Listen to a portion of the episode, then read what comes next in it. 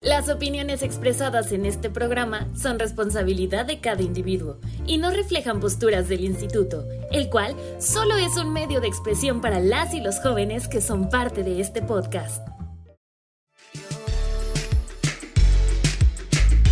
Eh, eh, eh, compa, entonces, ¿qué? ¿Se va a hacer o no se va a hacer?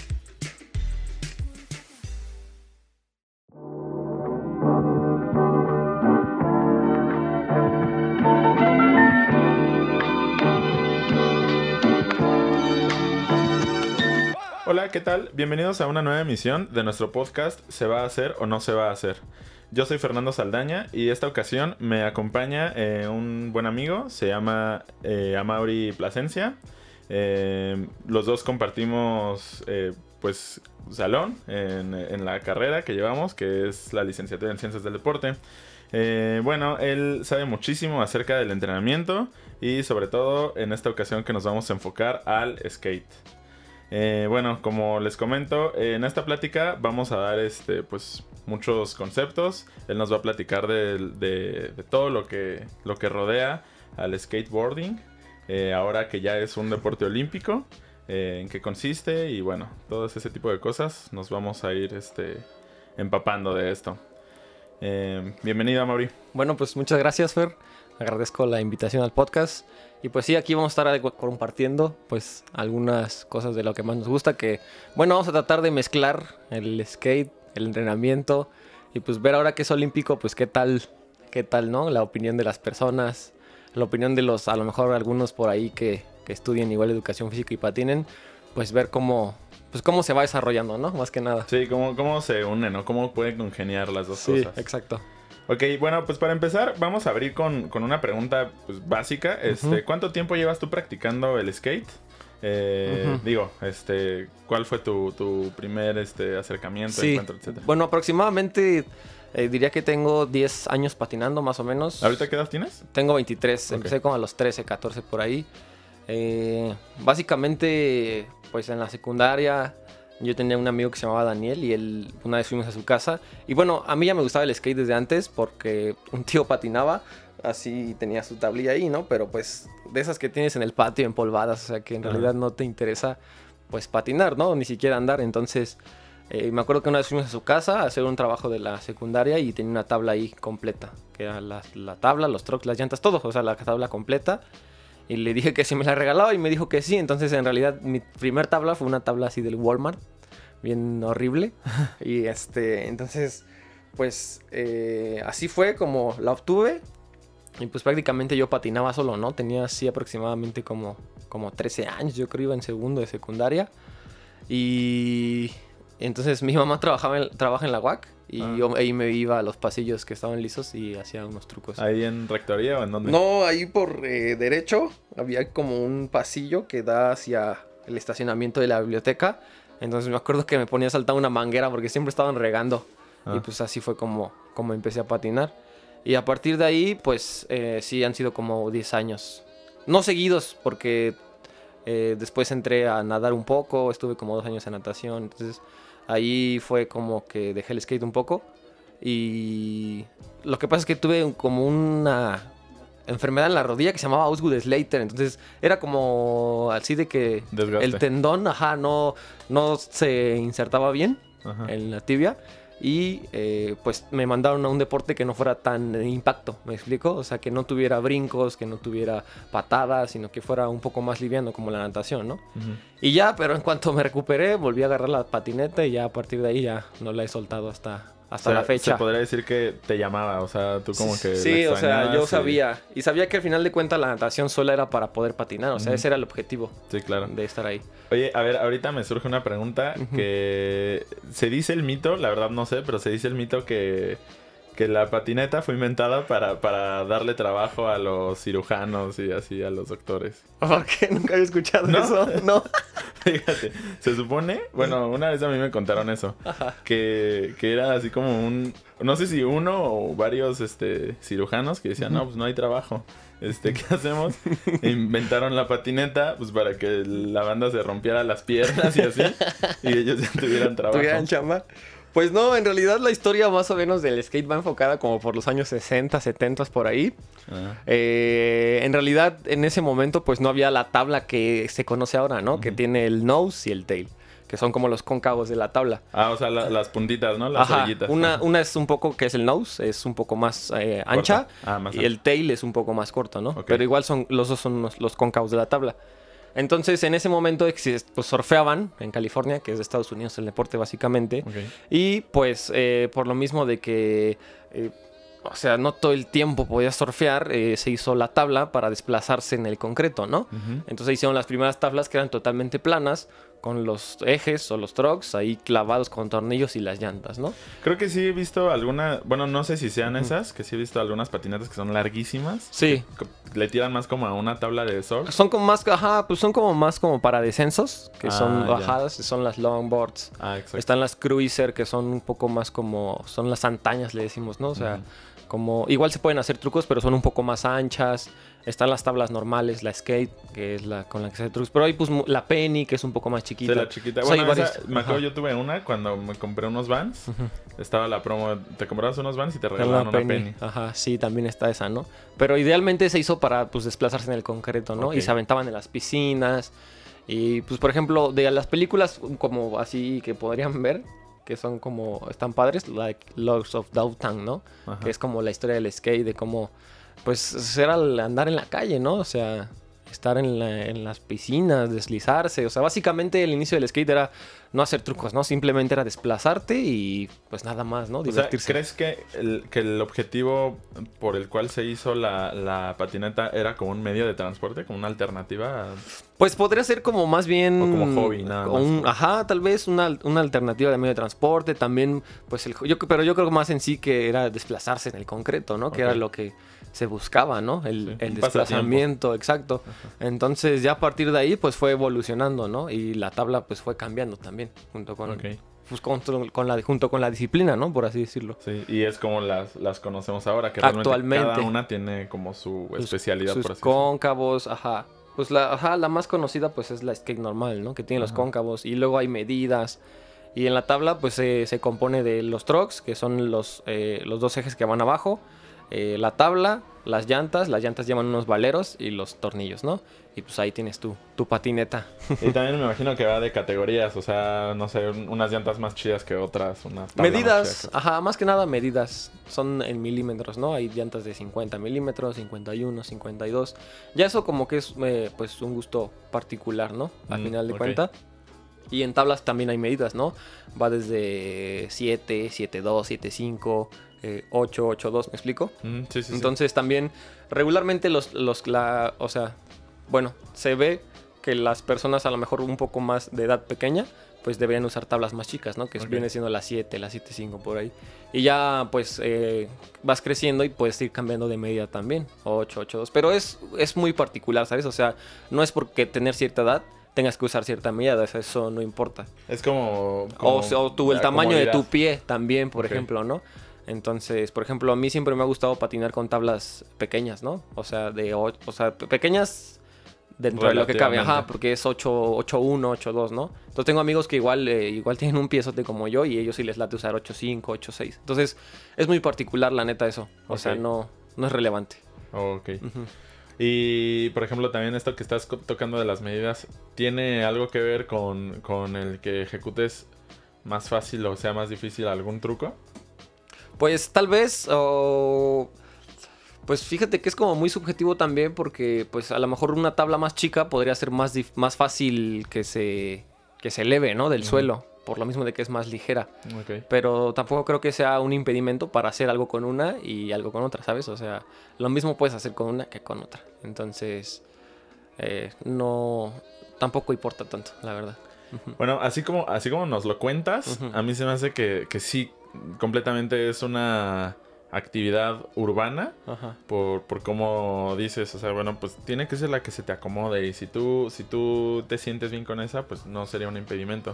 Lo digo porque, por ejemplo, este, yo que algo de medidas que me especializo en el ciclismo, este, ahí sí la, la bici tiene que quedar justamente a tu, sí, a tu anatomía. Por ejemplo, hay bicis para mujeres y para hombres, hay bicis para cada medida, este, para cada tipo, por ejemplo, contrarreloj, etcétera.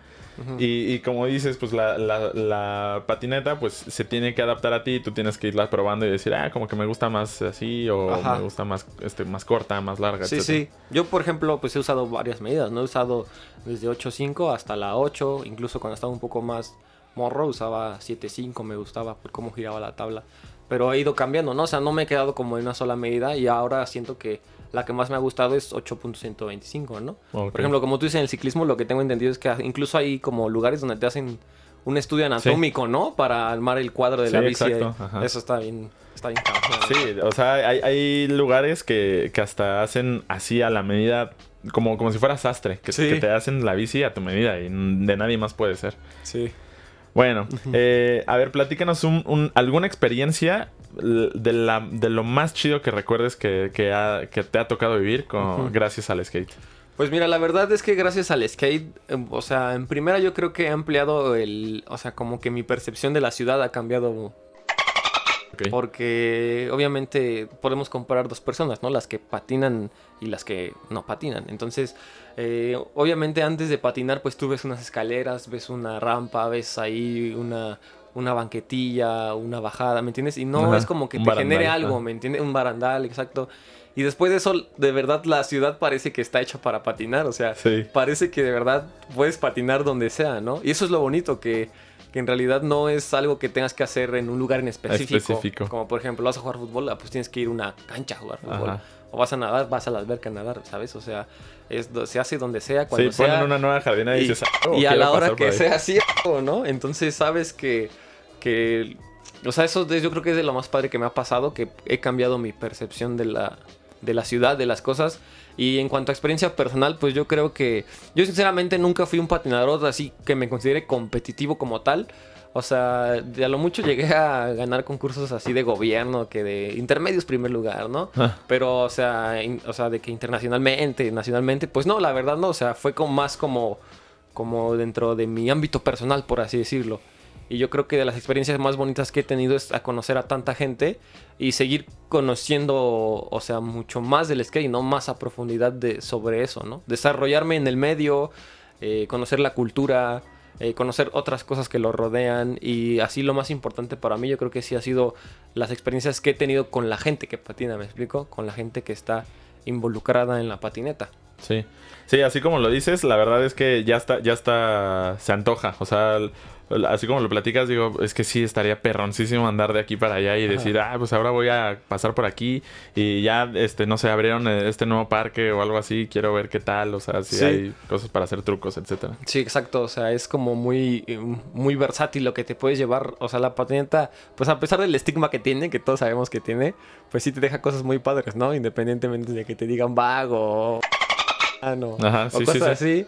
La verdad es que ahora, pues, eh, o sea, te das cuenta que, que no es así, ¿me explico? No, no siempre tiene que ser así, por todo lo que vas desarrollando conforme vas patinando. Oye, ¿hay alguna ciudad, ahorita que lo, que lo tocaste, que dijiste que, que, pues tienes un concepto muy diferente de, de la ciudad? ¿Hay alguna ciudad en la que digas, me gustaría conocerla solo por, por patinar? O sea, no sé, fuera de México o fuera de aquí de Querétaro. Pues mira, yo creo que en el país, yo creo que la mejor ciudad, por lo que, o sea, por experiencia personal, yo creo que la mejor ciudad para patinar calles sería la Ciudad de México. Ajá. La Ciudad de México, ¿Por las el Estado grandes de? México, no, pues por los spots, por, Ah, por la infraestructura de la, de la ciudad. Pero si yo tuviera que conocer una ciudad, o sea, que diga, esta ciudad quiero conocerla, hay un lugar que se llama, bueno, es en Barcelona. Y se llama Magba, es un, es un museo de... Es un museo contemporáneo, creo. Pero, o sea, el museo lo acogieron los patinadores, ¿me entiendes? Porque es un spot muy... O sea, en realidad parece que está hecho para patinar, güey. Ajá. Y, y ese lugar es, o sea, es como icónico, ¿me entiendes? O sea, yo creo que no hay patinador que no piense en conocer ese lugar, ¿sabes? Ya. Entonces yo creo que, o sea, de esos lugares, eh, Estados Unidos también, ¿me explico? O sea, sus sí lugares fuera como, como de México, tal Sí. vez. Es el parque más grande del mundo. Sí. Entonces, está, está, mm, pues sí, hay muchas ciudades muy buenas, la verdad, güey. Pero Barcelona yo creo que, o sea, eh, y la verdad es que sí tengo planeado hacerlo. Yo creo que va a ser de las, o sea, como patinador de conocer esa ciudad. Porque, la, o sea, la cultura del skate cambia, incluso en de- dentro de estados en el, en el país, cambia muy, ¿sabes? O sea, siento que aquí en Querétaro ya está creciendo más y cada vez se hace más conocido. Pero, por ejemplo, vas a la Ciudad de México y ubican más a los patinadores, ¿sabes? O vas a lo mejor a Oaxaca y nadie patina, ¿me entiendes? Sí, Entonces, sí, sí, sí.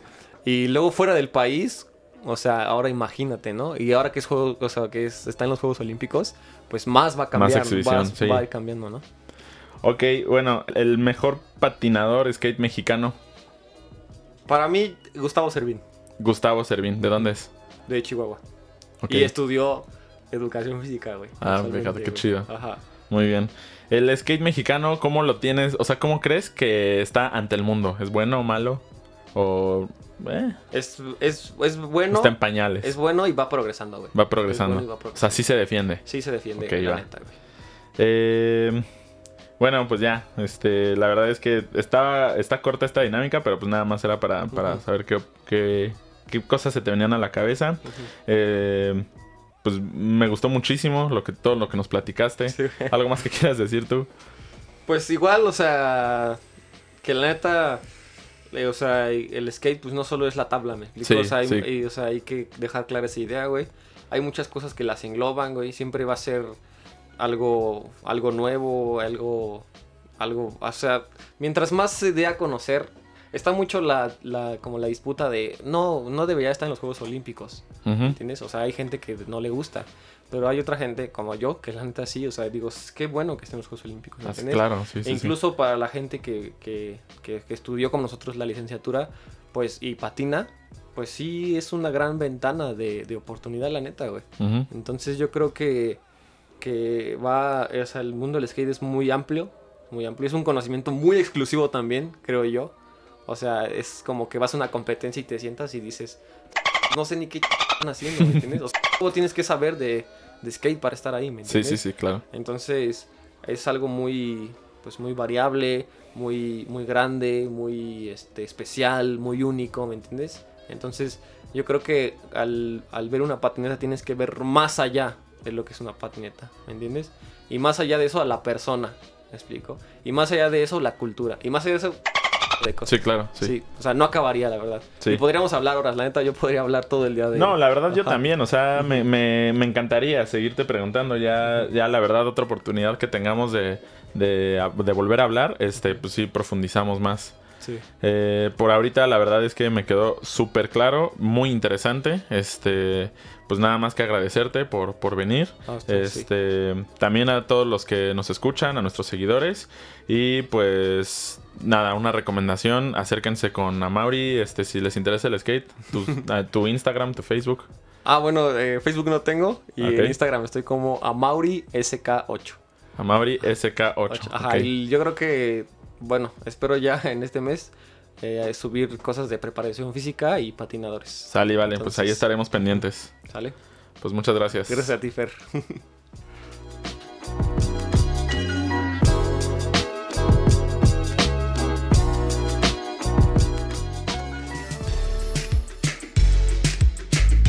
Eh, eh, compa, entonces, ¿qué? ¿Se va a hacer o no se va a hacer? Este programa es público, ajeno a cualquier partido político. Queda prohibido su uso para fines distintos al desarrollo social.